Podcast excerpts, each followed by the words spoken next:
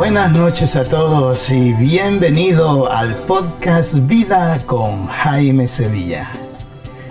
Gracias por estar en nuestra sintonía en cualquier parte del mundo que nos sintonicen. A todos aquellos que ya nos escuchan en nuestro canal de YouTube, aquellos que de alguna forma también están presentes en nuestra reunión de Zoom, como también los que nos siguen a través de las diversas plataformas de nuestro canal. Es un verdadero placer compartir con ustedes este podcast que esperamos sea también de bendición para cada uno de aquellos que nos escuchan. Hoy vamos a hablar en nuestro podcast Vida con Jaime Sevilla un poco sobre los efectos que ocasionan las redes sociales en nuestros jóvenes. Ustedes saben que ahora nuestro mundo se ha vuelto muy diverso. Tenemos hasta cierto punto una, eh, si le podemos llamar así, manía de las tecnologías. Eh, parece que hemos creado como una codependencia de ellas. Y no solamente los jóvenes, también los adultos y hasta los niños. Los adultos eh, ya no pueden estar sin el teléfono, por ejemplo. Y la mayoría de ellos están metidos constantemente en lo que son las redes sociales como el Facebook, algunos incluso en el Instagram. En fin, hay muchas cosas que están pasando a nuestro alrededor. Pero, ¿cuáles son los efectos que tienen las cinco mayores redes sociales en la salud mental de los jóvenes? Hay varios estudios que se han hecho y ahora quisiera conversar un poco sobre aquellos que de alguna forma les ha servido para bien o para mal. Las grandes redes son Facebook, YouTube, Instagram, Twitter y Snapchat, las cuales muchas veces se han vuelto indispensables en la vida de las personas, sobre todo en el día a día de los adolescentes. Y son muy pocos los que renuncian a tener presencia en alguna de estas redes sociales. Pero la actividad de estas plataformas, de alguna forma, valga la redundancia, genera muchas veces depresión, ansiedad, problemas de sueño y en ocasiones incluso hasta inseguridad. Y estos son los mismos adolescentes, son los mismos jóvenes quienes lo admiten en diferentes estudios que se hayan realizado. Eh, uno de ellos fue uno que hizo la BBC en Londres, ¿no? en Inglaterra. Eh, por supuesto, aparte de toda esta situación que, se va viviendo, ¿verdad? Eh, hubo una encuesta que a principios de año, por la Sociedad Real de la Salud Pública, ¿verdad? Por sus siglas en inglés, reveló que solo una de las cinco redes sociales tiene un efecto positivo en la salud mental de los jóvenes. Eh, yo no sé si será propaganda lo que será, pero esa red es YouTube. El resto de redes en general les afecta de forma negativa, siendo Instagram la que peor resultados obtuvo según la encuesta, seguida de cerca por Snapchat, Facebook y Twitter. O sea, vamos viendo nosotros cómo las redes sociales en ocasiones se vuelven no tanto un instrumento de beneficio, sino un instrumento a través del cual se sufren las consecuencias de la salud emocional, mental, física, porque cuando ya usted no duerme por estar metido en el Facebook o en alguna de estas redes, va desgastando su vida. Y esto en los jóvenes es muy común. Hay personas que están en las redes sociales, incluso hasta largas horas de la madrugada. hasta las 2, 3 de la mañana. Eh, hay personas que van sufriendo toda esta situación en la vida de ellos, en su vida diaria. Y entonces cuando van a las escuelas, por ejemplo, los jóvenes ya resienten de alguna forma eh, las secuelas que va ocasionando estas redes sociales o el uso de estas redes sociales. Ahora bien, si nosotros seguimos indagando un poco más, veremos que también en estas redes sociales, ¿verdad? Lo que es el sueño es un problema bastante serio que hay que tener en cuenta. Porque la gente que, por ejemplo, va a jugar a los casinos, se da cuenta de que puede pasar 24 horas sin parar por la adicción al fuego, porque el efecto del ambiente, de las máquinas, del, saber que va a ganar o del tener el deseo de que vaya a ganar, etc., le hace como permanecer activo. Algo así también surge también en las redes sociales. Muchas veces las personas que se vuelven adictas a lo que son estas redes terminan por, por sacrificar sus horas de sueño. Y aparte de otros peligros que hay dentro de ella. Esta encuesta les pidió en Inglaterra que se hizo, fue hecha eh, de entre los 14 y los 24 años. Y cada una de esas personas valoraron cómo estas redes sociales impactaban su salud y bienestar. La conclusión fue que todas las empeoraban su salud mental en cuatro de los aspectos.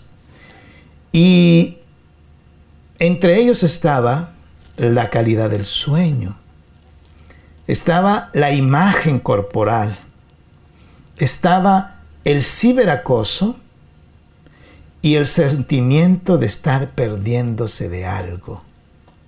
Entonces, e, es, estas conclusiones, de alguna forma, nos van alertando a nosotros de que debemos de tener o de luchar por lograr encontrar las condiciones necesarias para tener un autocontrol del manejo de las redes sociales.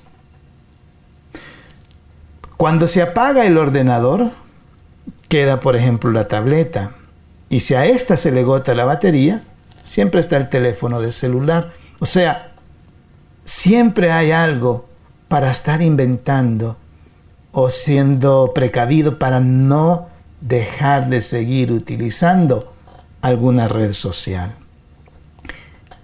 Porque el acceso a estas redes se ha vuelto cada vez más fácil y las notificaciones dificultan el que uno pueda desconectarse. Porque si de repente suena ¡ping! Te llega un mensaje. Si de repente eh, encuentras de que tienes eh, algo en Snapchat, y que es tu perfil, quieres saber quién es. Y entonces la curiosidad te lleva a ir, buscar y estar de alguna forma prisionero de saber qué es lo que te quieren decir, saber qué quieren de ti. Y entonces esto se vuelve una codependencia. Eh, ese, es ese deseo de saber más, ¿no? de querer saber quién está detrás de mí. Entonces no es de extrañar de que muchos jóvenes les cueste quitar la vista de la pantalla y meterse a la cama. Y por eso los padres tienen mucha responsabilidad, sobre todo cuando sus hijos son menores de edad. Porque, ¿qué va a hacer un joven con su teléfono celular, decía una vez una directora de una escuela, a las 11, 12 de la, de la noche, no va a estar estudiando, va a estar haciendo otras cosas. Y es que el celular es peligrosísimo también, porque a través de, de ellos, estos niños, niñas, pueden ser víctimas de personas sin escrúpulos que andan en las redes sociales, sobre todo aquellos depredadores sexuales o aquellas personas que promueven vicios, entre otras cosas. Varios estudios ya han sugerido la relación entre los problemas para dormir y el estar mirando las redes sociales en el celular. Algunos investigadores incluso creen que las luces LED o LED de estos dispositivos interfieren con el mecanismos cerebrales que producen la melatonina, o sea, la hormona del sueño. Según el estudio, tanto Facebook como YouTube son las redes sociales que más le quitan el sueño a los jóvenes. Y Twitter es la que menos le quita el sueño. Uno de cada cinco jóvenes asegura que se despiertan de madrugada para revisar sus mensajes, lo que ocasiona que se sientan hasta tres veces más cansados en clase de sus compañeros que sus mismos compañeros que usan las redes por la noche. O sea, se ve claro el cansancio que hay entre aquellos que se despiertan para revisar sus mensajes de noche. La salud mental y el sueño están estrechamente ligados. Y es importante que cuidemos a nuestros niños, a nuestros jóvenes y que nos cuidemos incluso nosotros mismos porque dormir mal o poco puede causar depresión y problemas físicos como la presión alta, la diabetes o la obesidad. O sea, es importante que los adolescentes duerman cada noche entre una y dos horas más que lo que podemos dormir un adulto. Porque acuérdense que están en proceso de desarrollo de crecimiento y el sueño es un aliado grande para que ese desarrollo no tenga retrasos en la vida normal de un joven. Ahora bien, siguiendo hablando nosotros sobre las redes sociales, hay una fuente de comparaciones. Por ejemplo, la imagen corporal es un tema delicado en la adolescencia. Una etapa en la que uno es más vulnerable al rechazo y a lo que piensan los demás. Y por eso hay niñas que por esta falta de autoestima comienzan a querer llamar la atención, tomándose un selfies, subiendo fotos que consideran, se consideran bonitas, atractivas, y cuando alguien en la red social comienza, oye, qué, padre, qué bonita te ves y todo eso, entonces como que comienza ese tipo de cosas a, a gustar más. Pero cuando le dicen lo contrario, también es un bajón fuertísimo que da a la autoestima de una joven o de un joven. Pero también según las encuestas, cinco, las cinco mayores redes atribuyen a que los jóvenes empeoren la opinión que tienen de su cuerpo. O sea, las cinco que son Instagram, de estas cinco, Instagram resultó ser la más dañina en este sentido. Seguida de Facebook, que es el Snapchat, también Twitter y YouTube como última. Este informe de Inglaterra recoge las conclusiones de otros estudios que indican que cuando se expone a mujeres jóvenes a Facebook durante un corto periodo de tiempo, sus preocupaciones sobre su imagen corporal aumentan por encima de las de aquellas que no son usuarias de este servicio. Es verdad. Comienzan a expresar su deseo de cambiar su apariencia e incluso de recurrir a cirugías plásticas. Es interesante ver que Instagram y Snapchat lideran la lista de las peores redes sociales para la salud mental. Ambas plataformas fuertemente enfocadas en las imágenes y al parecer pueden estar produciendo sentimientos de insuficiencia y ansiedad en los jóvenes. Le dijo a la BBC la directora de este estudio que se llama Shirley Kramer. Ahora bien, si las fotos son la clave, Facebook puede resultar una fuente infinita de personas con quienes compararse, según el estudio. Cada hora se suben 10 millones de imágenes nuevas a esta plataforma. Cada hora. Entonces, siguiendo el estudio de estas cinco redes sociales de las cuales estamos hablando el día de hoy, los adolescentes aseguran que Facebook es el canal más empleado para el ciberacoso. Por eso el temor de quedarse afuera. Ya un estudio publicado por la Asociación contra el Bullying, Ditch the Level, sea, desastre de la etiqueta en español, concluyó, eso fue hace tiempo, imagínense, siete años, en el 2013, que los jóvenes son dos veces más vulnerables a ser víctima de esta conducta en Facebook que en cualquier otra red social. Si bien muchas de estas empresas aseguran tener mecanismos para combatir lo que es el bullying, una encuesta de la plataforma Bullying en Ucrania y también en el Reino Unido arrojó que el 91% de los casos en los que los jóvenes habían reportado episodios de ciberacoso no hubo ninguna consecuencia. Las redes sociales han incrementado mis niveles de ansiedad y ansiedad social. Me preocupa constante lo que los demás piensen de lo que escribo y las fotos que comparto. Esta fue la declaración de una muchacha encuestada.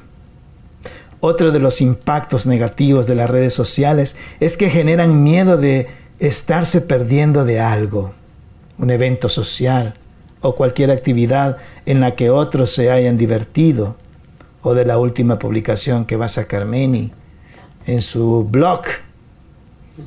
En fin, hay muchos que revisan constantemente sus cuentas.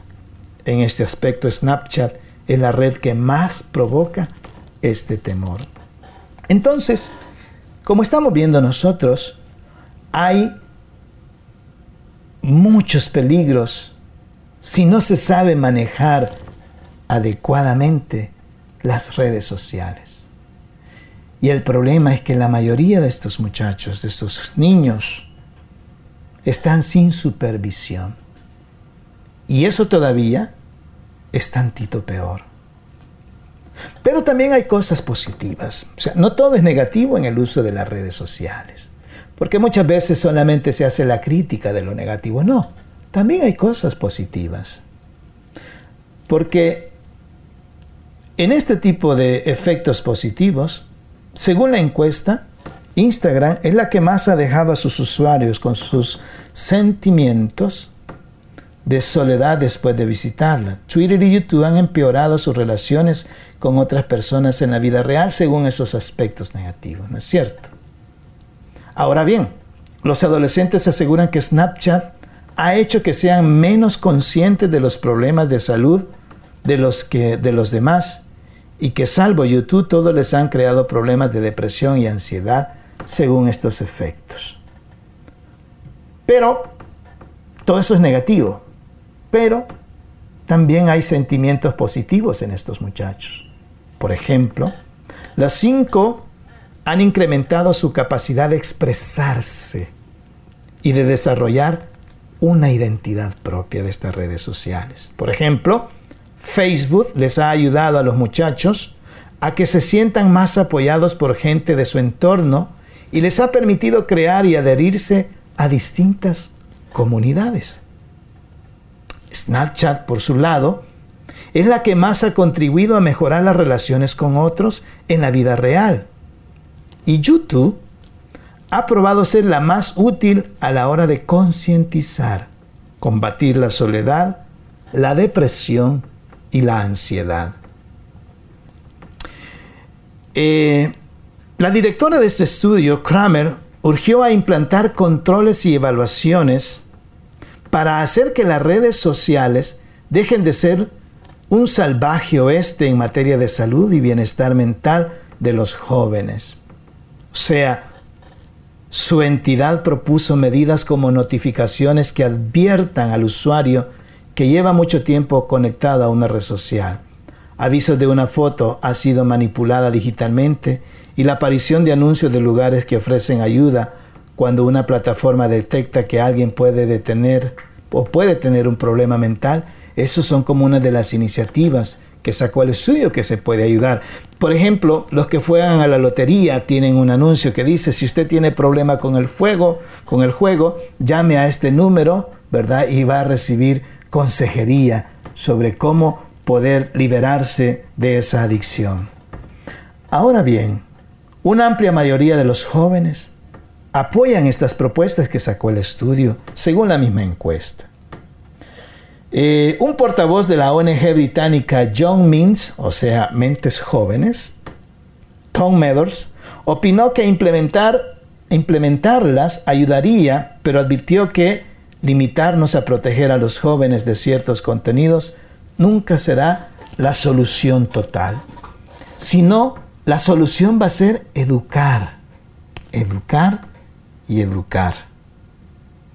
Porque en la medida que los jóvenes vayan aprendiendo a manejar las redes sociales y vayan descubriendo cuándo se han vuelto adictos, cuándo van afectando su, su sistema de salud, cuándo van sufriendo de bullies, ellos pueden salirse inmediatamente y pueden también ayudar a que otros no sean víctimas de todos, todos estos atropellos a la dignidad de estos muchachos o de estos niños o de estos adultos incluso que pueden encontrar dentro de las redes sociales. Entonces, no se trata de prohibir sitios solamente, no, no es suficiente. Yo pienso que la mejor forma de evitar que estos jóvenes caigan en este, en este de alguna forma vicio, caigan en las garras de todos estos efectos negativos y que afecten su salud mental, sería la de saberles educar de acuerdo a sus edades, cuándo tienen que parar, cómo pueden medirse cómo pueden autorregularse sin que ello les lleve a que alguien se los imponga, sino que libremente decidan decir hasta aquí. ¿Por qué? Porque lo que pasa de aquí para allá ya me está haciendo daño. Entonces, hay varias cosas que nosotros podemos ir ayudando, ¿verdad? Para que estos efectos negativos eh, no, no provoquen las consecuencias de la salud mental que el uso de estas cinco redes sociales eh, puede ocasionar en estos muchachos.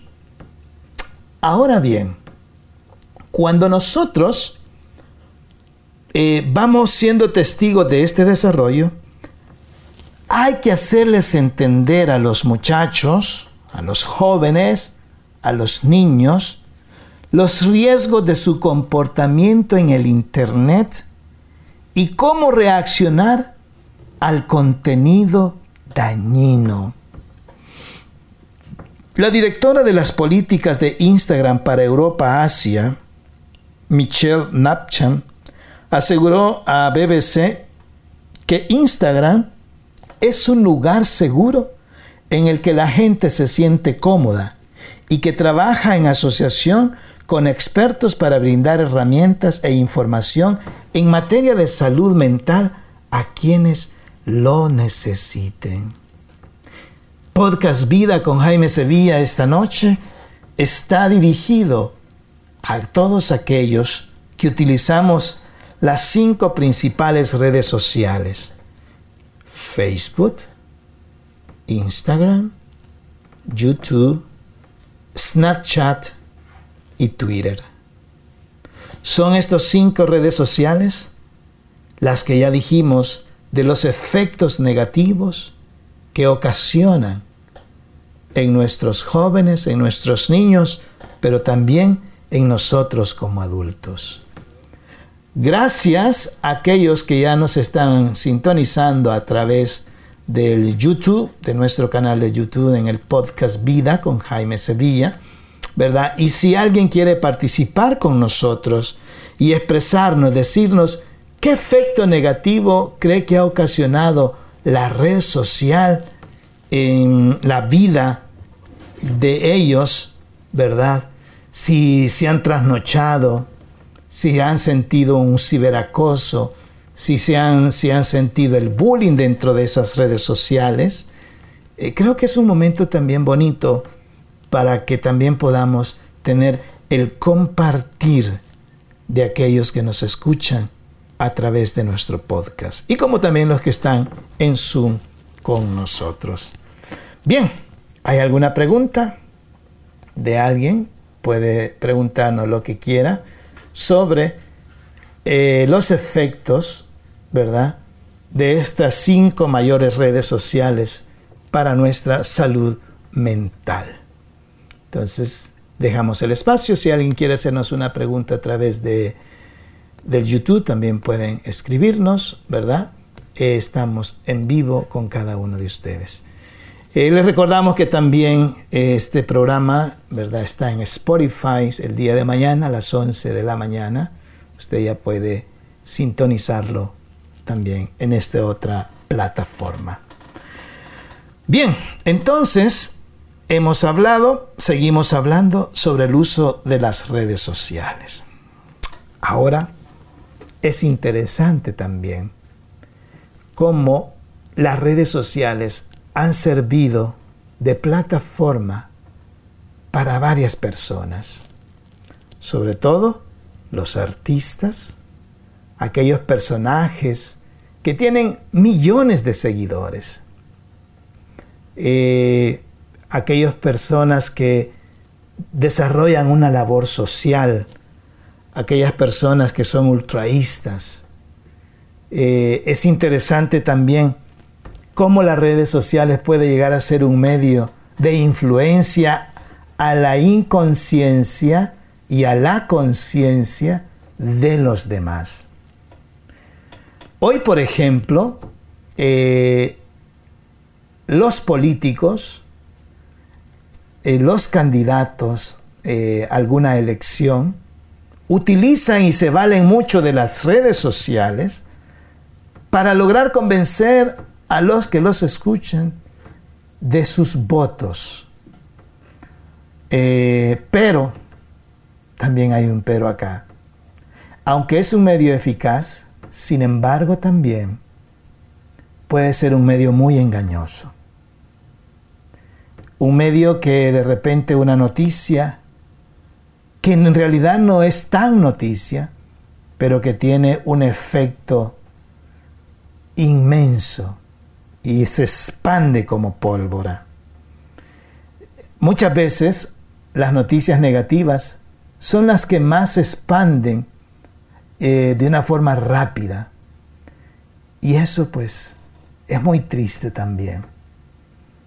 Eh, recuerdo de que en algunos momentos, algunas elecciones en algunos países casi se han llegado a definir por el efecto de las redes sociales. Cuando se ha llegado a manejar, cuando se ha llegado a manipular las conciencias de aquellos seguidores. Porque en ocasiones las personas eh, siguen a un líder no tanto por, por su forma de pensar o de gobernar, sino porque ha logrado tener un buen manejo de las redes sociales. O sea, que también la vida en las redes sociales puede ser una vida de espejismos que te presentan una realidad que no existe, que te presentan unas intenciones que están lejos de cumplirse, que te presentan una estructura o una imagen de un candidato errónea que en realidad no, es, no describe lo que es la persona en sí. Por eso, también los adultos y sobre todo los jóvenes tenemos que ser muy cuidadosos, porque no todo lo que se ve en redes sociales es verdad. Porque en las redes sociales incluso tú puedes decir de que Meni es el peor asesino o incluso un depredador, cuando en realidad no es así. Cuando en realidad es un, es un joven trabajador con sueños y que lucha por querer alcanzarlos de una forma honesta, de una forma transparente. Pero vino una persona que le cayó mal y puso algo en Facebook o puso algo en alguna de las redes. Uh, y ya votaron la imagen. Hay que tener cuidado con eso. Por eso, cuando ustedes vean algo negativo en las redes sociales de una persona, cuando vean incluso fotos manipuladas de alguien ahí en las redes sociales, no sean un concepto negativo de la persona solamente porque a alguien se le ocurrió ponerlo y decirlo. No, uno tiene que llegar a conocer la persona, tiene que llegar a conocer su trayectoria, tiene que conocer sus principios, tiene que ver aquellas obras que va realizando. Una persona no se define por un comentario negativo en una red social. Una persona no se define simplemente porque alguien quiso poner cosas negativas de esa misma persona en esa red social. Aquellas personas que hacen esto de una forma ya malintencionada, la vida tarde o temprano también pasará factura. Y como por ahí dice alguien, nadie se va sin pagar de esta vida lo que ha hecho. Por eso es importante y ahora yo salgo a la defensa también de aquellas muchachas, aquellos muchachos que han sido víctimas del bullying, que han sido víctimas de difamación, que han sido víctimas de chismes, de malas intenciones, que no se fijen y que no le pongan cuidado. Que más, si eso te va a hacer sentir incómodo, no te va a permitir vivir la vida en paz, cierra cualquier red social. No la necesitas para vivir. Hace 50 años nadie necesitaba una red social, ¿o sí? No existía. Y sin embargo, bueno, el chisme era de otra forma, siempre han habido chismosos, ¿verdad? Por supuesto. Pero, o sea, tenemos que ser cuidados, porque así como existe el fenómeno para bien de una buena iniciativa, también existe el fenómeno para mal. Y yo creo que cuando haga la pausa y venga, después de la pausa que vayamos a hacer a medio programa, vamos a hablar de eso. Por ahorita quiero quedarme con esto. Quiero decirles de que midamos, hagamos un alto y midamos qué tan esclavos somos de las redes sociales. ¿Cuánto ha afectado mi salud mental mi tiempo en Facebook, mi tiempo en Instagram, en Snapchat, en YouTube, en Twitter?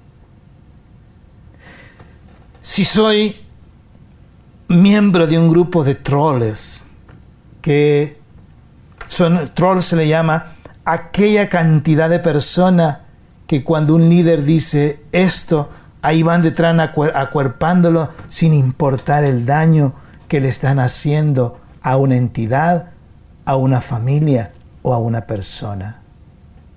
Hay que tener ese cuidado, porque también podemos nosotros estar fallando en el manejo de estas redes sociales y podemos atentar contra la vida de alguien. Hay testimonios, hay ejemplos de que cuando unos jóvenes han sido víctimas de un bullying acérrimo dentro de una red social, algunas veces hasta se han llegado a quitar la vida, se han suicidado. Y eso es muy triste. Por eso Tenemos que ocupar las redes sociales para edificar. Tenemos que ocupar las redes sociales para interactuar con aquellas personas que están lejos y que conocemos.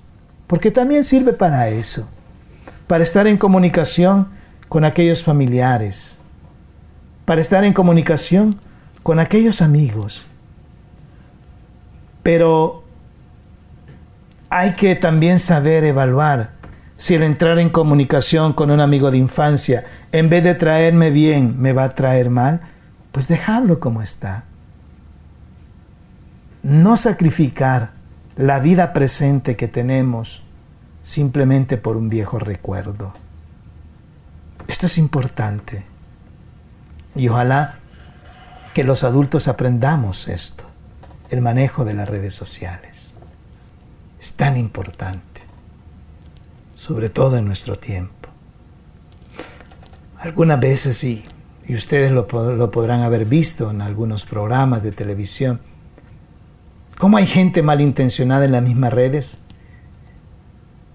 que se hace pasar por persona de una edad cuando en realidad es completamente diferente. Tenemos que ser muy cuidadosos de saber quién está del otro lado. Por eso, cuando uno recibe hacer un chat con una persona extraña, nunca debe dar su identidad o datos personales, ni nada de eso, porque no sabes quién es el que está detrás. Alguien va a decir, oiga, pero yo sí, a través de Facebook conocí mi media naranja y ahora aquí estoy. Sí, dos años después ya estás divorciado. Dos años después ya estás separado. O sea,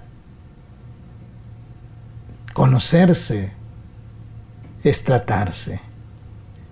Y el trato virtual nunca será lo mismo a tener un trato en vivo, personal, donde hay mirada, donde hay gestos, donde hay abrazos, donde hay tantos detalles que se pueden hacer.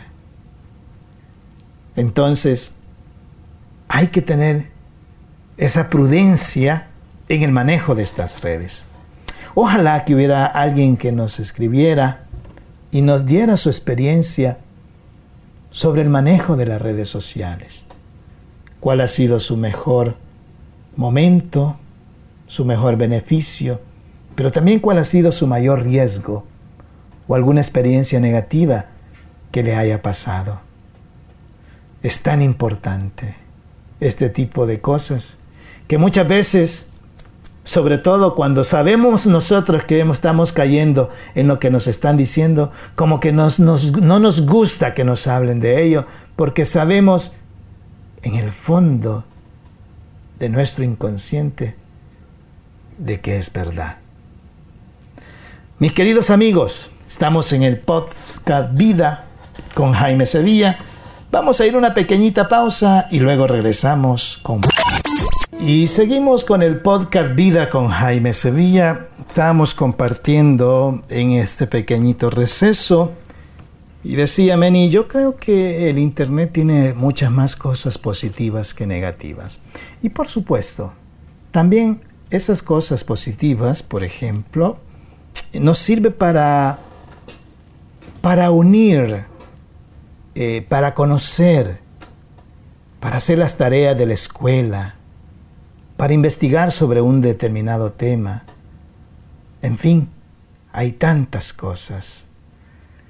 Y por eso hoy debimos nosotros también de ver todas esas cosas positivas que tenemos en, en nuestras vidas, ¿no? En el uso de lo que son las redes sociales, en el uso del Internet. Hoy seguimos nosotros con este hermoso programa Vida con Jaime Sevilla, hablando de las redes sociales. La señora Guadalupe Reyes me decía en la pausa de que también a ella, por ejemplo, le ayudó mucho el poder acercarse a su papá eh, cuando él estaba en México y el poder tener esa comunicación directa. Es una imagen muy bonita Porque también para eso nos sirven las redes sociales. Para poder compartir, para poder expresar, para poder de alguna forma unificar la lejanía. Y es ahí donde nosotros vamos tomando también ventaja.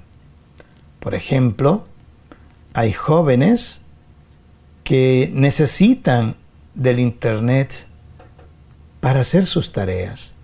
Pero es que una cosa es el uso del Internet y otra cosa general y otra cosa es el uso de las redes sociales. Entonces, Meni, ¿cuál es la diferencia entre el uso del Internet en general y las redes sociales? ¿Cuál te trae más beneficio al final? Creo que el, Internet en general es más para aprender okay. y las redes sociales es para conectarte. Bueno, ese es un buen concepto. El Internet en general es para aprender y las redes sociales es para conectarte. O sea, que tenemos también nosotros esas ventajas dentro del uso de las redes sociales. Pero la pregunta es, ¿con quién me conecto? ¿Verdad? Entonces, es, es como la incógnita que llevamos dentro. ¿Por qué? Porque también hay abuso de las nuevas tecnologías, sobre todo en los adolescentes. Eh, hay un estudio del Instituto Nacional de Estadística, ¿verdad?, de que nos dijo que el 91.8% de los niños y niñas entre 10 y 15 años son usuarios habituales de las redes sociales. es un número bastante, 91.8, casi 92%. Y es que también las nuevas tecnologías pueden tener un gran potencial educativo y comunicativo, pero con un uso inadecuado o abusivo que puede acarrear importantes consecuencias negativas, no solamente para los jóvenes, sino también para los adultos.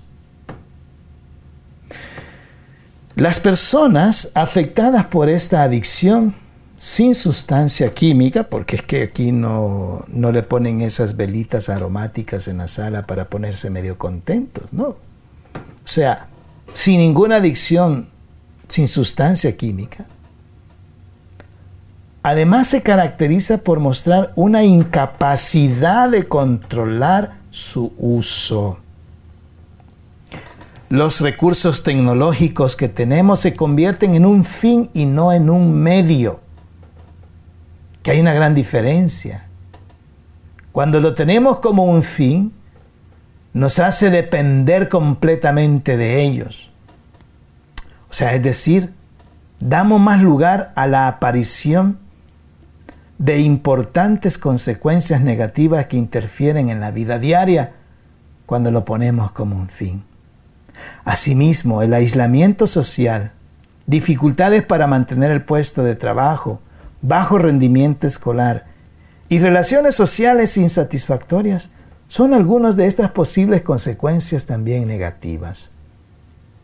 Según la Organización Mundial de la Salud, estamos hablando ya de la OMS, reconoce que uno de cada cuatro personas sufre algún trastorno de conducta relacionado con adicciones sin sustancias, o sea, con el, el uso de las redes sociales. Eh,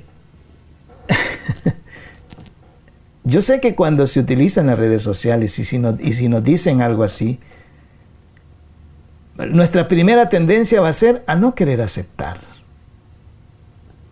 Eh, ¿Por qué? Porque lo hacemos. Y el sentimiento de culpabilidad, cuando se ha vuelto un vicio, jamás se quiere aceptar. Se deja ahí y va creciendo cada vez más. Pero también las tecnologías últimamente ofrecen beneficios como la utilización de ellas. ¿Qué es lo que nos ofrecen? Nos permiten manejar y disponer de todo tipo de información. O sea, uno se mete, diga, lo que no sabe Google Enciclopedia no lo sabe nada, y es verdad, o sea, uno quiere investigar algo, va a googlear algo y ya ahí le sale lo que uno va, entre comillas, a buscar. Pero no siempre es una información fidedigna. Muchas veces también eh, es una información deficiente. De el cuidado que debemos de tener. También las nuevas tecnologías ponen al alcance de forma innovadora el conocimiento científico actual. Las clases de química del colegio, de las escuelas. Hoy, por ejemplo, con esto de la pandemia, eh, todo el mundo está haciendo su aprendizaje escolar, universitario, de una forma virtual. O sea, el mismo programa que estamos haciendo, lo estamos haciendo a través de estas redes sociales, de una forma virtual, de estas tecnologías. Entonces, nos van poniendo al alcance toda esta innovación. También estas tecnologías nos ofrecen gran cantidad de posibilidades de entretenimiento, de pasatiempo. Estoy aburrido, ah, me voy a ver una película. Estoy aburrido, quiero ver un videojuego. Estoy aburrido, ah, me voy a poner a escuchar música.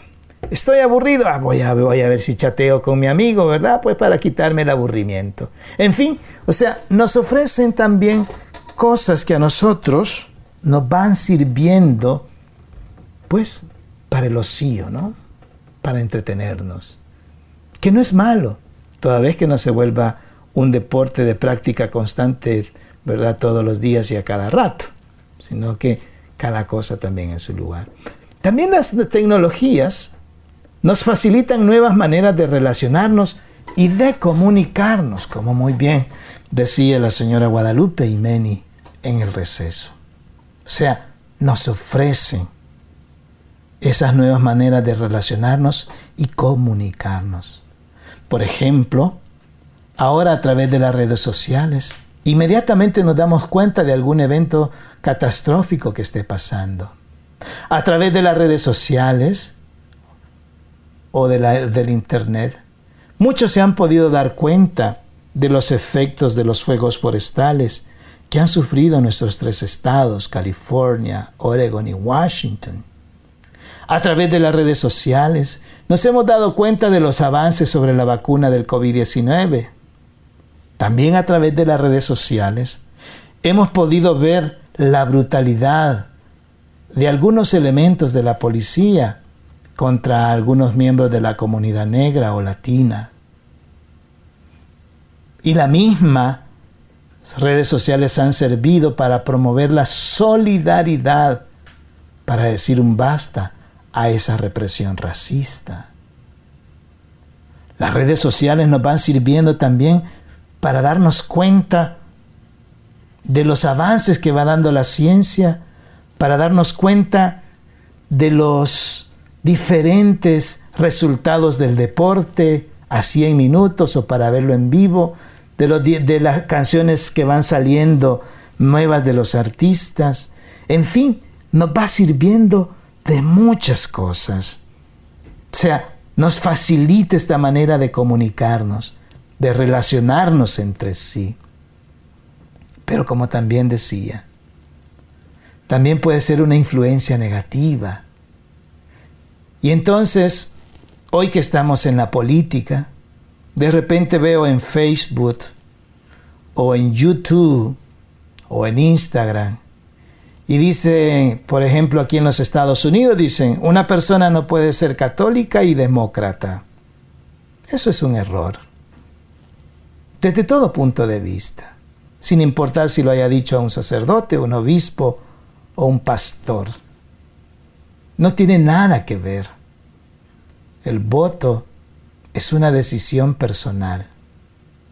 Y el voto siempre uno debe de, canalizarlo para, aquel, para aquella persona o para aquel movimiento que consideren que va a ser un bien común mayor que otro.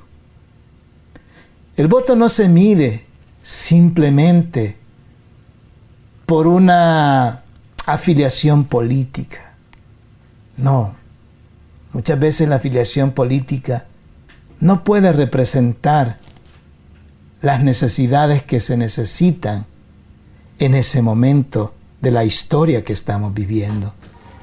De ahí donde la iglesia jamás debe de decirle a sus feligreses por quién votar, porque eso es coaccionar la libertad de los demás. Y no importa que salga una monja en alguna convención hablando y queriendo dar el voto, o un cardenal que diga yo eh, apoyo tal candidato. Eso no es la iglesia. La iglesia es mucho más. Por eso hay que tener cuidado con las redes sociales. Porque muchas veces se le da y se le da y se le da esta misma noticia. En realidad, no tiene que inclinar la balanza, ninguna postura, ningún speech o ningún discurso de, un, de una persona religiosa a la hora de decidir por quién votar. Digo esto porque también esto se está dando en las redes sociales y es muy triste. Es muy triste que se dé. Una persona no deja de ser católica simplemente porque vota por un candidato que no es, que no es el preferido del sacerdote o del obispo. No, esa persona sigue siendo católica. Aparte, el voto es secreto. Nadie sabe por quién votaste, porque es decisión tuya. Tú eliges qué congresista elegir, qué senador elegir, qué alcalde elegir. Tú eliges según la información que tienes del candidato por quien vas a votar.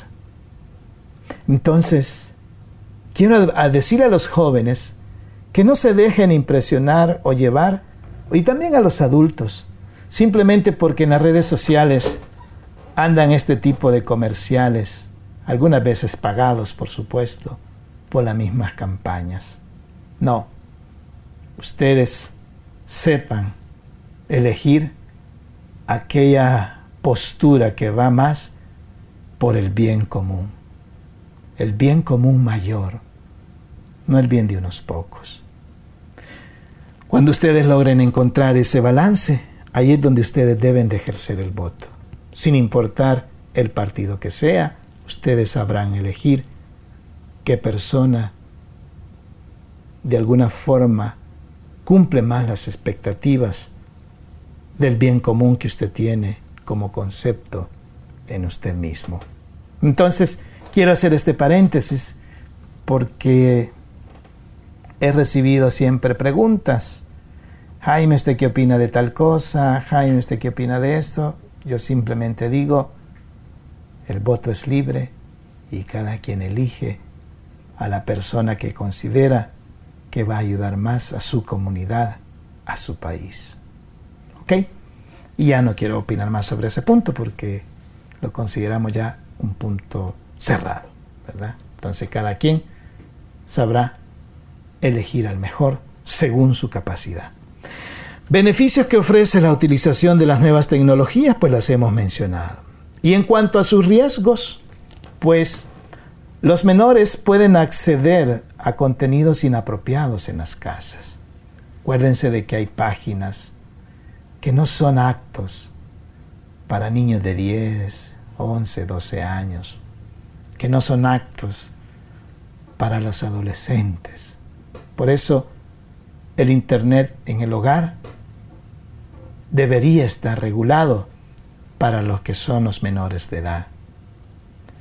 Ahora, hay un riesgo que también el Internet nos trae y es el aislamiento.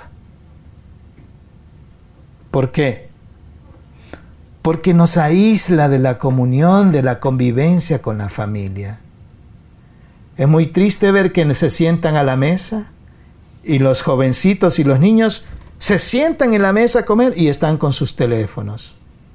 Y si o si lo dejaron por ahí un poco cerca y escucharon que entró un texto, se levantan inmediatamente y van a ver el teléfono.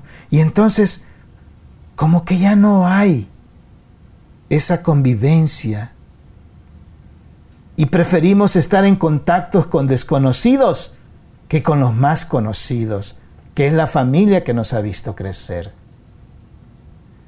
Es verdad. Algunas veces nosotros hemos aceptado invitaciones de ser amigos de personas que ni siquiera conocemos de otro país. Y en ocasiones preferimos estar chateando con esa persona y no con el esposo que está a la par o con la esposa y no con los hermanos y no con los hijos que tenemos en nuestra misma casa.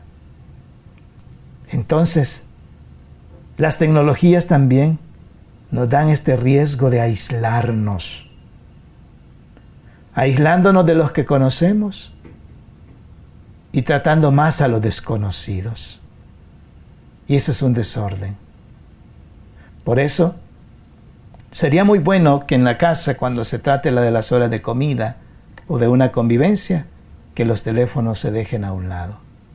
Pero incluso nos invitan a una fiesta de cumpleaños, a donde Rubén, por ejemplo, y en vez de estar pendiente de, relacionarnos con todos los presentes, no, estábamos más presentes del celular que íbamos a hacer, que quién está escribiendo, etc. O sea, como que no nos ubicamos. Eh, para todo hay tiempo. Y cuando es el momento de compartir, es el momento de compartir. Eh, sí, pero es que hay que estar pendiente porque ustedes saben que no sé qué. Y entonces es ahí donde los padres cometemos los errores de dejar que nuestros hijos hagan lo que se les dé la gana y les dejamos para que no molesten, que se diviertan con los teléfonos, sin ser conscientes el daño profundo que les estamos haciendo. Los estamos aislando completamente. También otro de los riesgos es el acoso o la pérdida de intimidad, la suplantación de la identidad. O sea, las redes sociales, el Internet, muchas veces es el medio a través del cual los jóvenes adolescentes sufren un acoso feroz. Y entonces como que ya no existe esa intimidad, ya no existe ese espacio sagrado. Y sobre todo, cuando hay una suplantación de identidad.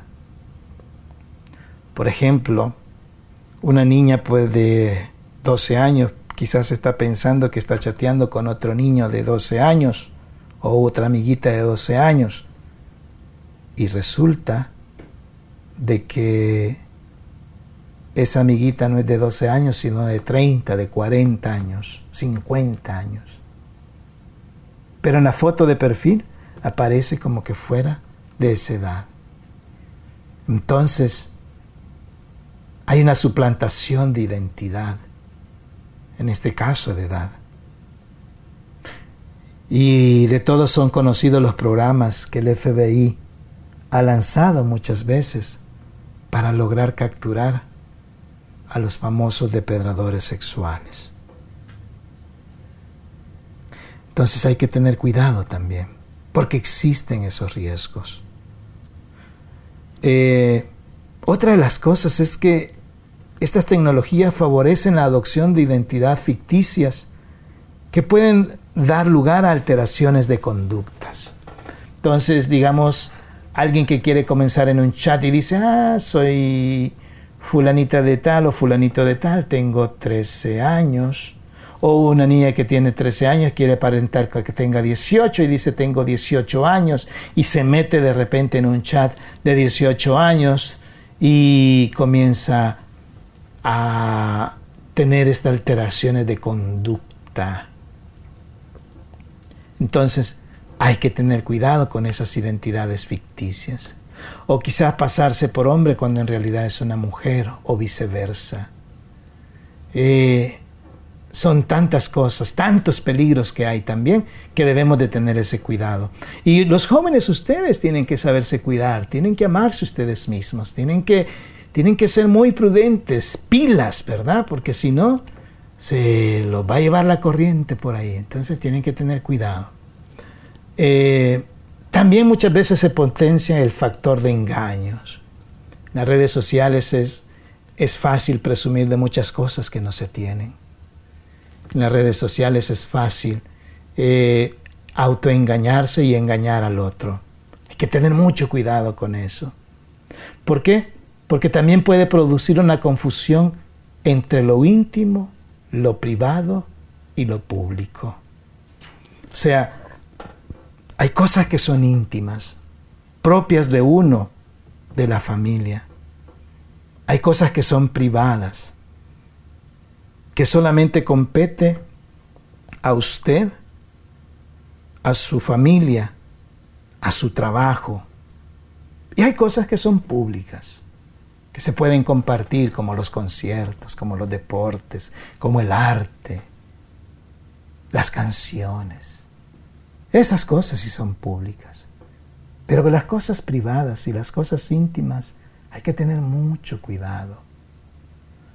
Porque por ahí comienzan y cuando se cae se tiene el bullying a su máxima expresión. Entonces hay que tener mucho cuidado con eso. Pero también algunas veces el riesgo de perder la noción del tiempo. ¿No les ha pasado algunas veces a ustedes que de repente están viendo una película y como que se les fue la onda? Ups, resulta que era hora de comer y no se acordaron. O de repente están chateando tan padre con alguien que de repente era la hora de hacer la clase de Zoom y no se acordaron. O era la hora de, lavar los platos. Es lo mismo que se van a acordar, ¿verdad? por estar pasando el tiempo en, esos, en esas redes sociales, etc. También en la tendencia al consumismo. Cuando uno está en las redes sociales o en internet siempre le mandan propaganda de todo. Y entonces uno tiene que tener esa, ese equilibrio de, de tener el cuidado de no caer en esa cultura del consumismo. También hemos hablado de la suplantación de identidad, de robo, de contraseñas y de datos personales. Sea, todos estos peligros los tenemos a la orden del día. Sobre todo el del bullying, el del sexing, el del grooming, que cada uno de ustedes ya sabe y cómo podemos manejarlo también. Ahora, son más vulnerables al poder adicto los jóvenes, adictivos sobre todo. ¿Por qué? Porque aquí tenemos la posibilidad de hacerse visible ante los demás a través de la red. Entonces, somos vulnerables a ese poder. Queremos que los demás nos vean, que nos sigan. Y si no nos siguen mucho, ah, es que no soy bueno, es que no soy bonito, es que no soy bonita, es que no tengo esto, no tengo lo otro. Hay que tener mucho cuidado con eso. Porque no necesariamente es eso. Pero somos vulnerables a eso. Somos vulnerables a permitir localizar a personas y estar conectados con los amigos. ¿Sí? Son vulnerables a todo esto. A mandar mensajes públicos y privados, fortaleciendo de esta forma la identidad individual y de grupo. A permitir crear mucha, mucho un mundo de fantasía, crear una identidad personal. El Internet permite a los adolescentes estar en contacto con su grupo de iguales sin estar físicamente juntos. Somos adictos a eso. El anonimato y la ausencia de contacto visual en la red facilita al adolescente expresarse y hablar de temas de que cara a cara le resultaría imposible de realizar.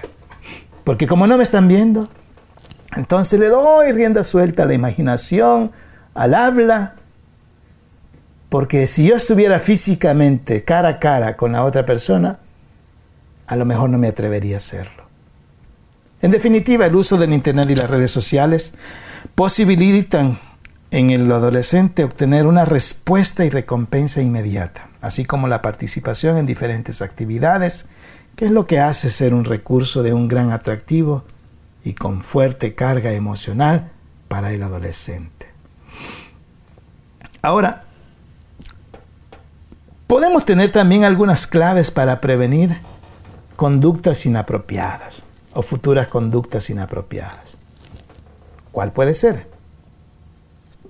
Digamos, limitar el tiempo de conexión de la red. Ok, de tal hora a tal hora tenemos internet, de tal hora a tal hora no tenemos internet. Eso sería extraordinario. Eso nos evitaría a, conductas inapropiadas. De verdad. Ojalá que los padres pudiéramos escuchar eso, sobre todo para nuestros hijos. La otra es colocar los ordenadores en sitios comunes de la casa. Nada que se van al cuarto con su teléfono y en la red social abierta, etc. No. Eso no ayuda. Y eso es, eh, quizás no les va a gustar en un, en un momento a los adolescentes, pero es la forma como evitarles que caigan en peligros eminentes. El control de los contenidos visualizados por los menores. Es interesante cómo hay padres que todos los días se dan a la tarea de revisar todos los mensajes y los chats o las páginas que han visitado sus hijos. Potenciar a nuestros hijos actividades de ocio saludable como el deporte, la lectura, actividades al aire libre, eso ayuda mucho a que nuestros hijos no vayan a caer en conductas inapropiadas. Quizás tener en cuenta que para nuestros hijos somos modelos y tienden a imitar nuestras propias conductas. Hay que prestar especialmente atención al uso que hacemos de nuestros teléfonos móviles. Así evitaremos de esta forma la adicción a los dispositivos móviles en adolescentes y, por qué no decirlo, también en nosotros mismos. Tenemos que ayudarle a desarrollar una adecuada autoestima a los muchachos y unas buenas habilidades sociales que les permitan el desarrollo de buenas relaciones interpersonales. Y esto va a ayudar mucho a las conductas. También tenemos que romper con las rutinas de conexión. Si el, adolescente enciende el ordenador nada más al levantarse para comprobar su correo electrónico, debemos intentar que lo haga, pero después de realizar otra actividad como desayunar o ducharse. Utilizar señales y alarmas que le indiquen al adolescente que ha pasado su tiempo y debe de desconectarse. Ayudar al menor a planificar y organizar su tiempo. Elaborar un horario realista dentro del cual se contemple no solo tiempo dedicado a navegar, sino tiempos a otras actividades como el estudio o el entretenimiento. Enseñarles al menor la capacidad formativa de la red, incluyendo Internet como una herramienta de ayuda al estudio y a la formación. Prevenir conducta de acoso escolar y ciberbullying también va a ser otro de los grandes retos que podemos tener. Instalar filtros de contenido que impidan a los menores el acceso a páginas de contenido no adecuado. O sea, hay tantas cosas por las cuales nosotros podemos, de alguna forma, ayudar a que los muchachos eviten conductas inapropiadas el día de mañana. Estamos en el podcast Vida con Jaime Sevilla. Vamos a ir a un recesito y ya regresamos con más con ustedes. Seguimos nosotros aquí en el podcast Vida con Jaime Sevilla y estábamos conversando un poco sobre los que nos sintonizan a través de la red social del YouTube. Si usted nos está sintonizando, a la primera persona que se comunique con nosotros, y nos diga cuáles son las cinco redes sociales en un texto por ahí, de dónde nos escribe nombre y si está en esta área y quiere participar de la cena VIP con el vicepresidente de la República del Salvador en el evento que ABA está organizando para este 2 de octubre, le damos un pase para la cena VIP. Solamente van a ser 40 personas los invitados. Así es que ya están confirmados el mayor de Beaverton, de Hillsborough, senador Erickson, congresista Jairan, eh, estamos los cónsules de China, El Salvador, Guatemala, Honduras, Perú, algunos eh, negocios propios del área y por supuesto el vicepresidente que es nuestro anfitrión para esta cena que tendremos el 2 de octubre. Podcast Vidas con Jaime Sevilla. Vamos entonces a dejar el espacio en la red social. Meni nos dice al final si hay alguien que nos escuchó, sintonizó, si está en el área del estado de Oregon, será bienvenido o incluso en el área del estado de Washington. Entonces, eh, cena en la organización de ABA con el vicepresidente doctor Félix Ulloa de la República de El Salvador. Bueno, siguiendo con nuestro podcast, seguimos con los efectos negativos y positivos de las redes sociales. Hasta cierto punto, ¿qué tan adictos? Y esta sería la primera pregunta que yo lanzo. ¿Qué tan adictos somos al Internet y a las redes sociales? Es una pregunta que queda en el suspenso, ¿no? Porque dice, ups, comenzamos a hacer nosotros como una evaluación.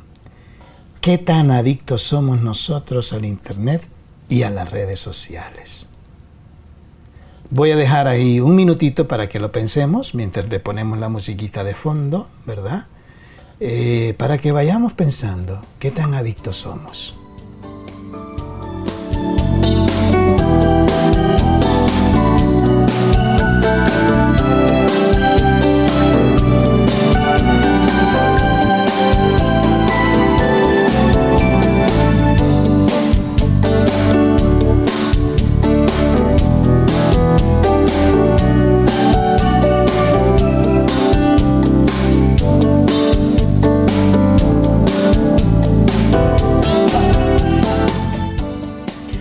Bueno, vamos a ver las respuestas. ¿Qué tan adictos somos?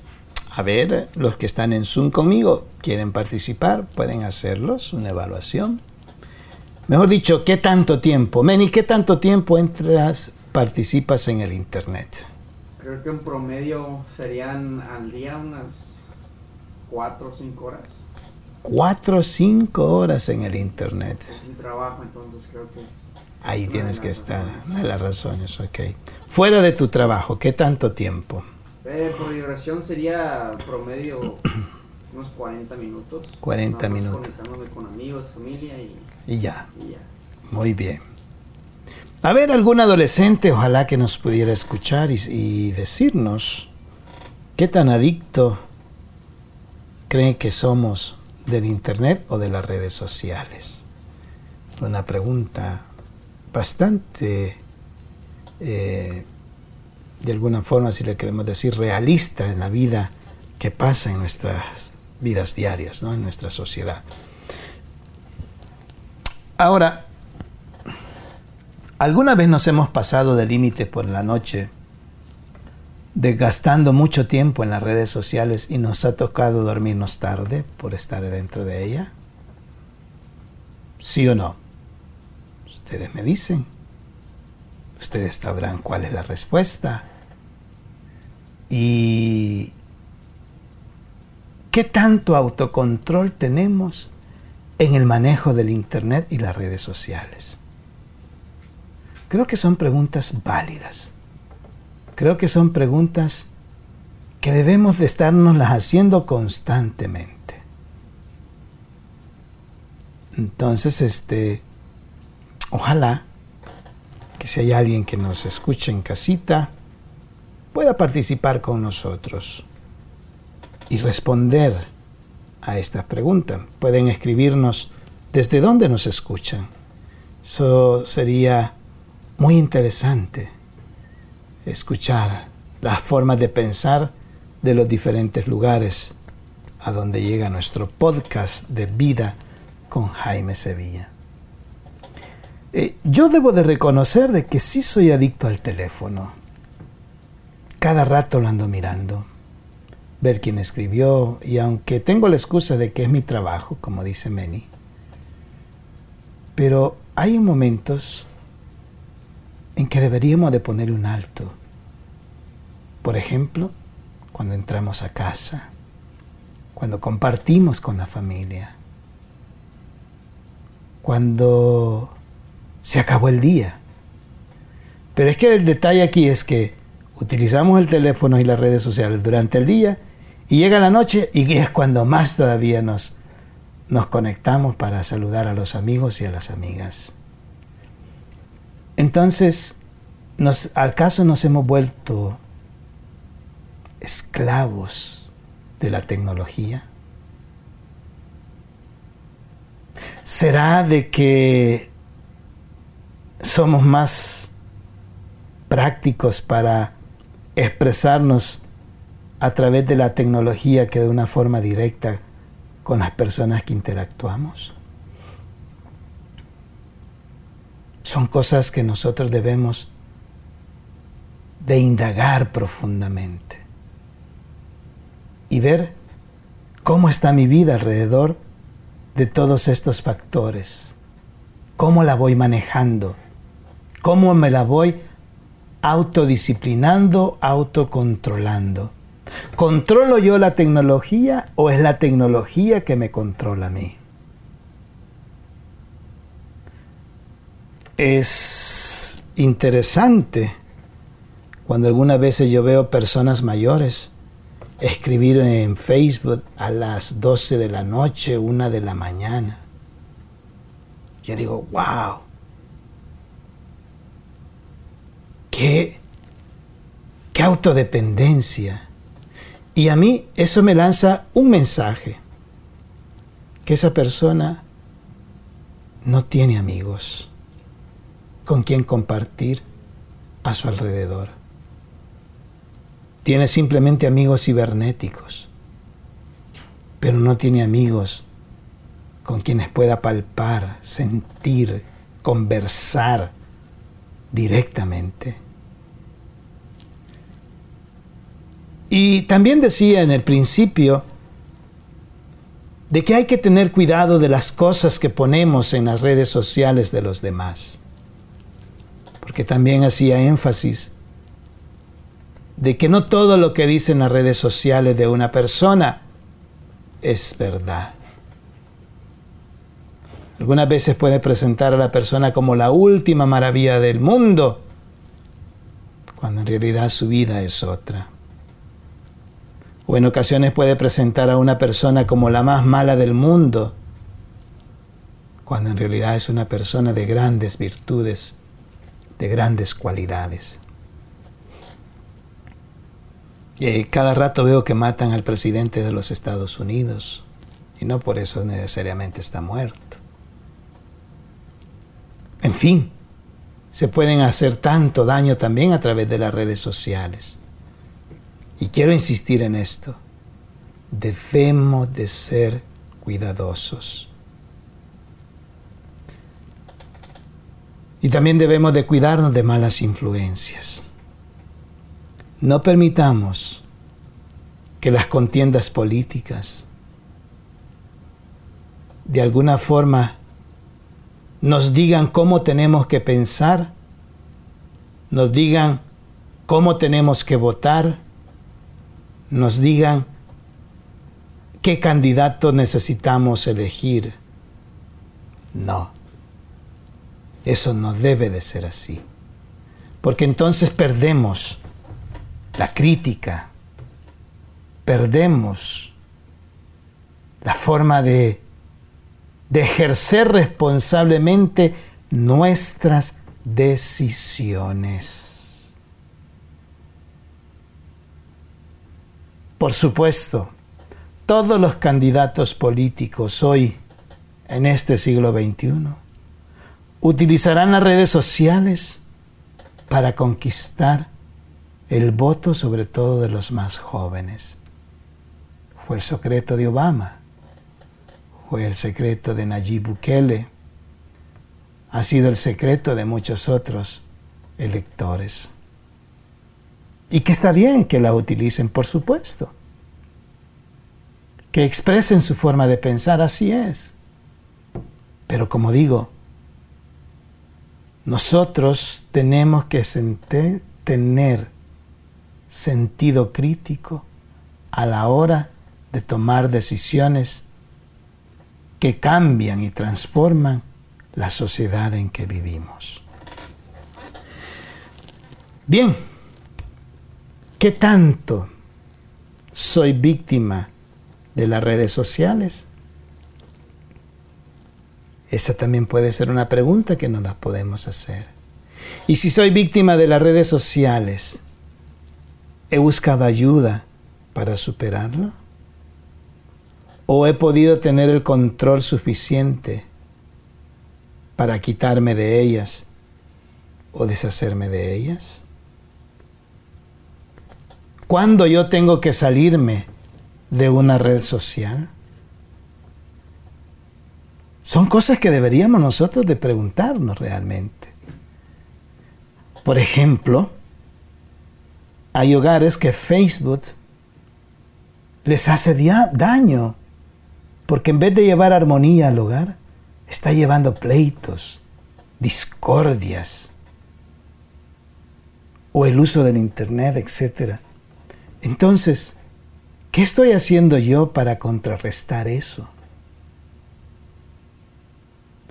¿Cómo puedo convertir de que esa red social, en vez de llevarme toda esta discordia al hogar, a la familia, poder transformarla y darle vuelta y que se vuelva un medio del cual pueda sacar beneficio para la familia que tengo?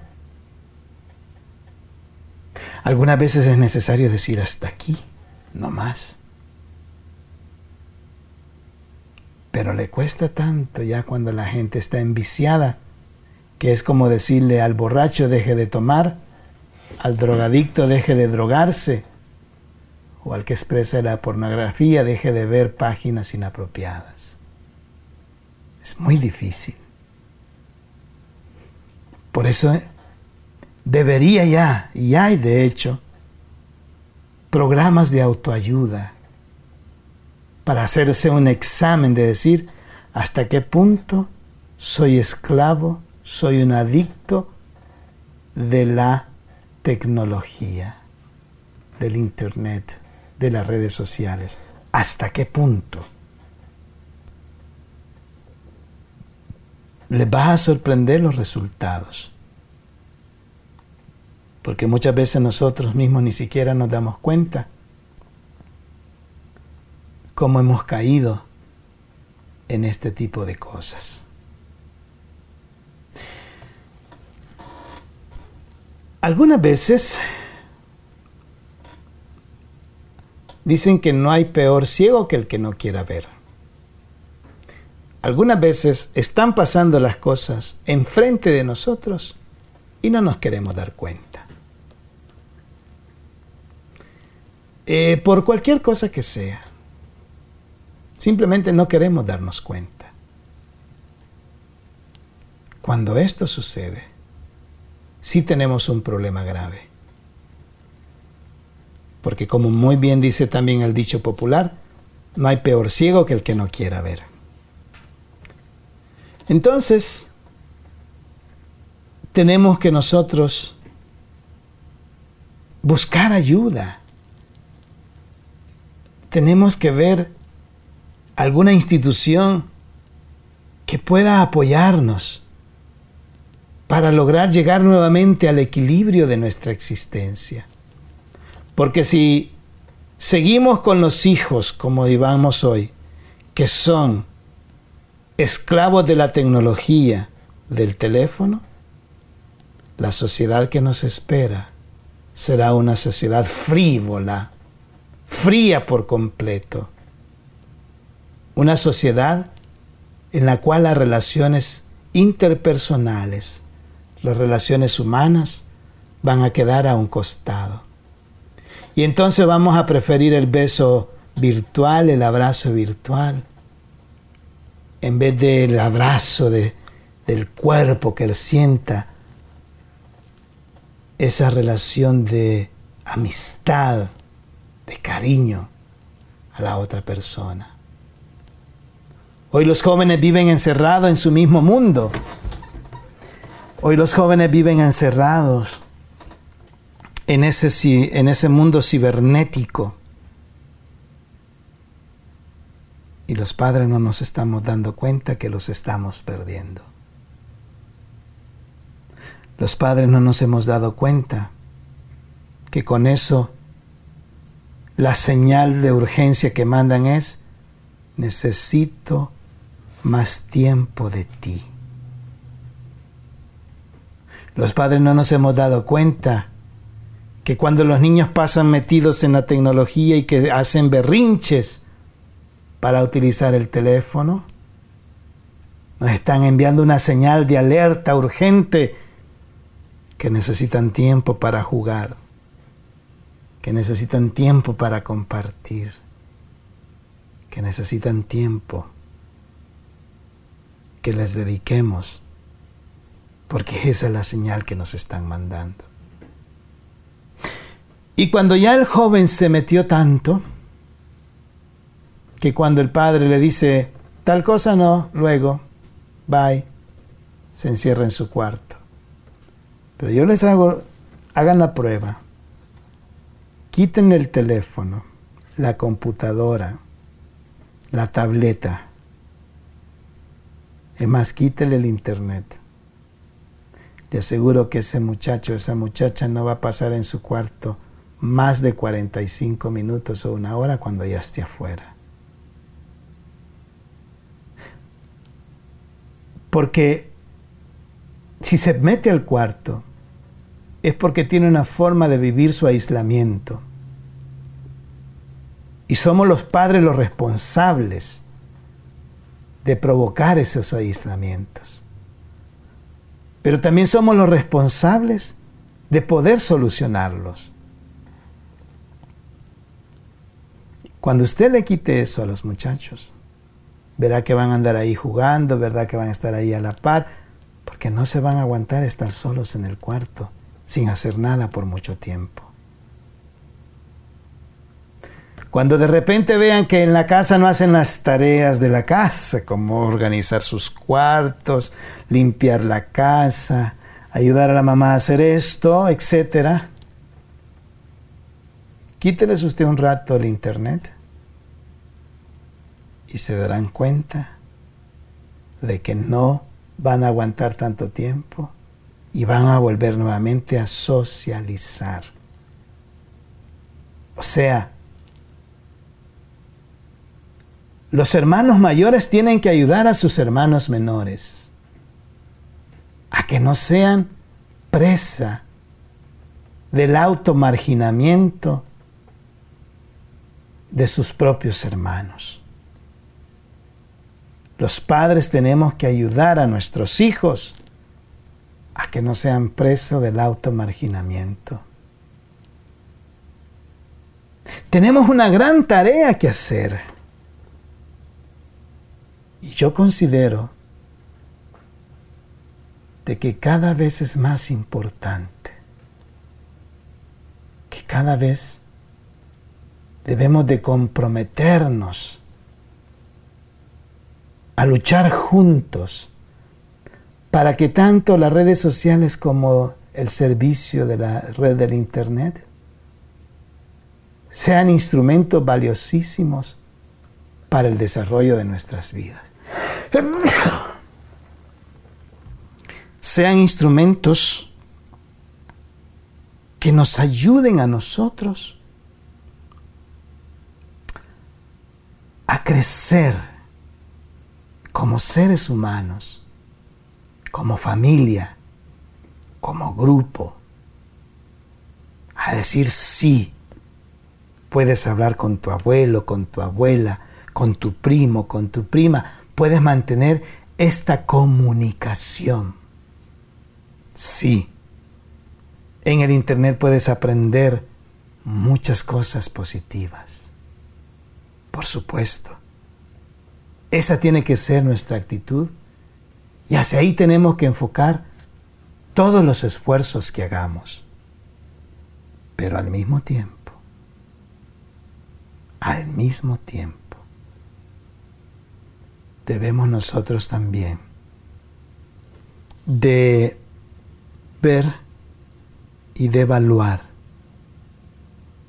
qué tan fieles somos a la autodisciplina, al autocontrol y a ayudar a aquellos más vulnerables a que también puedan superar la tendencia a la soledad, al marginamiento, al bullying o a cualquier peligro que puedan ellos estar eh, sufriendo o padeciendo. Mis queridos hermanos, estamos en el podcast Vidas con Jaime Sevilla, estamos en las redes, hablando de las redes sociales principales, que lo que es Facebook, YouTube, Instagram, Snapchat y Twitter. Sí, porque también es la vida de la tecnología y es algo que debemos nosotros de llevar siempre y que llevamos siempre en nuestras vidas. Dejo un espacio Vamos con un poco de música y al regresar seguimos conversando ya en nuestra etapa final de este podcast.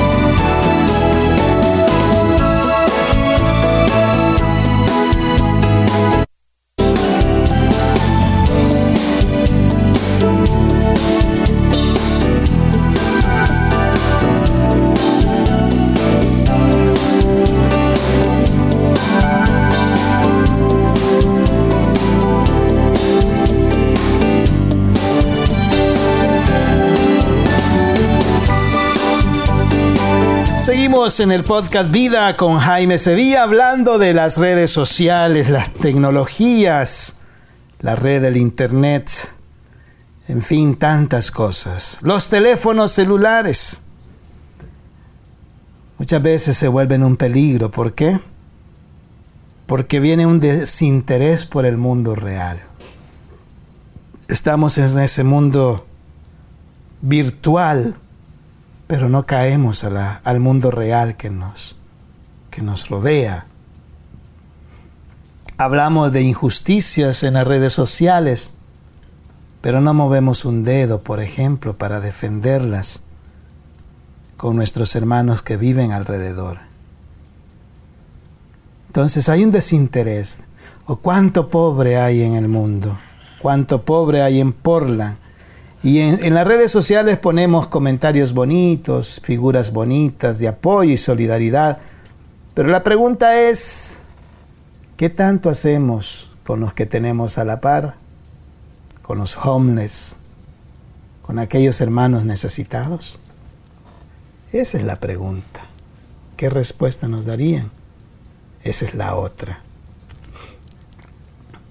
que tener cuidado con los teléfonos porque también pueden descuidar las relaciones personales.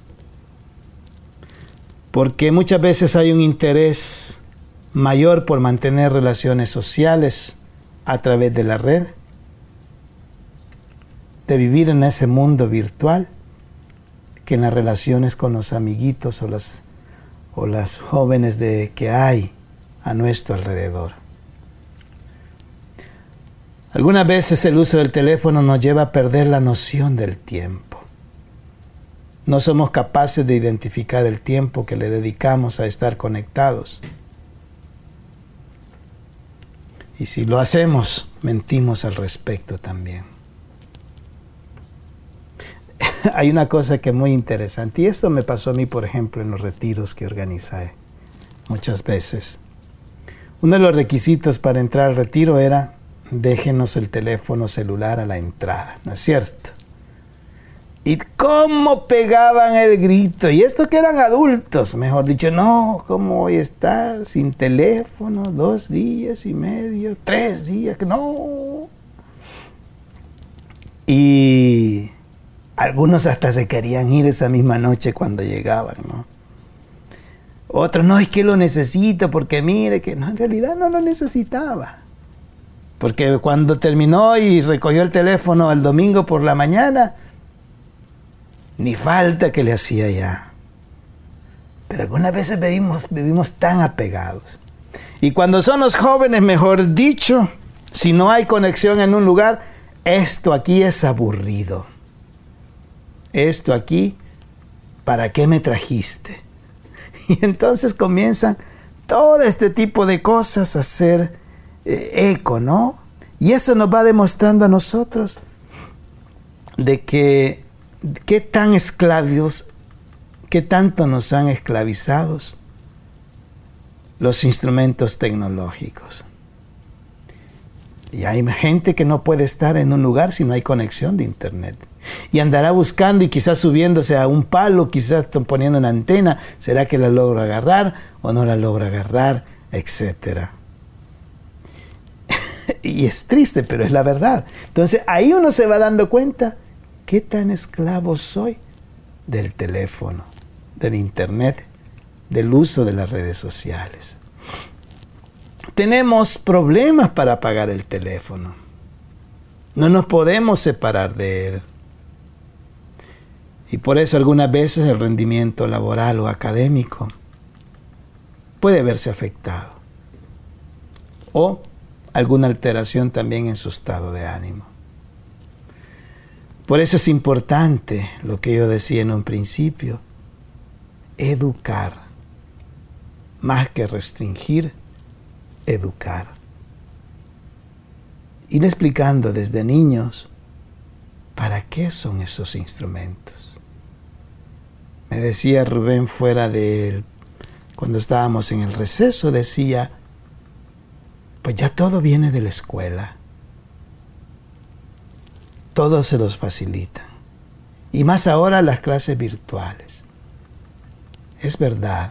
Pero también Rubén decía, pero nos toca a nosotros poner todo lo que está de nuestra parte para ayudarles a ellos a superar esa situación de esclavizante y que no dejen de tener sus relaciones interpersonales, sobre todo dentro de la misma familia. Los jóvenes, los niños, tienen que aprender siempre a jugar, a estar en familia, a compartir con los hijos, con los padres, con los hermanos, con los primos, con tantos niños y niñas que hay a nuestro alrededor. Entonces, tenemos un gran reto. Tenemos un gran reto de ver y de evaluar cómo estoy, cómo están mis hijos, qué podemos hacer si somos esclavos de la tecnología, de las redes sociales, a quién podemos acudir por ayuda. Y hay tantas cosas que podemos nosotros sacar en conclusión de todo lo que nos va ocurriendo en nuestras casas. Podcast Vida con Jaime Sevilla.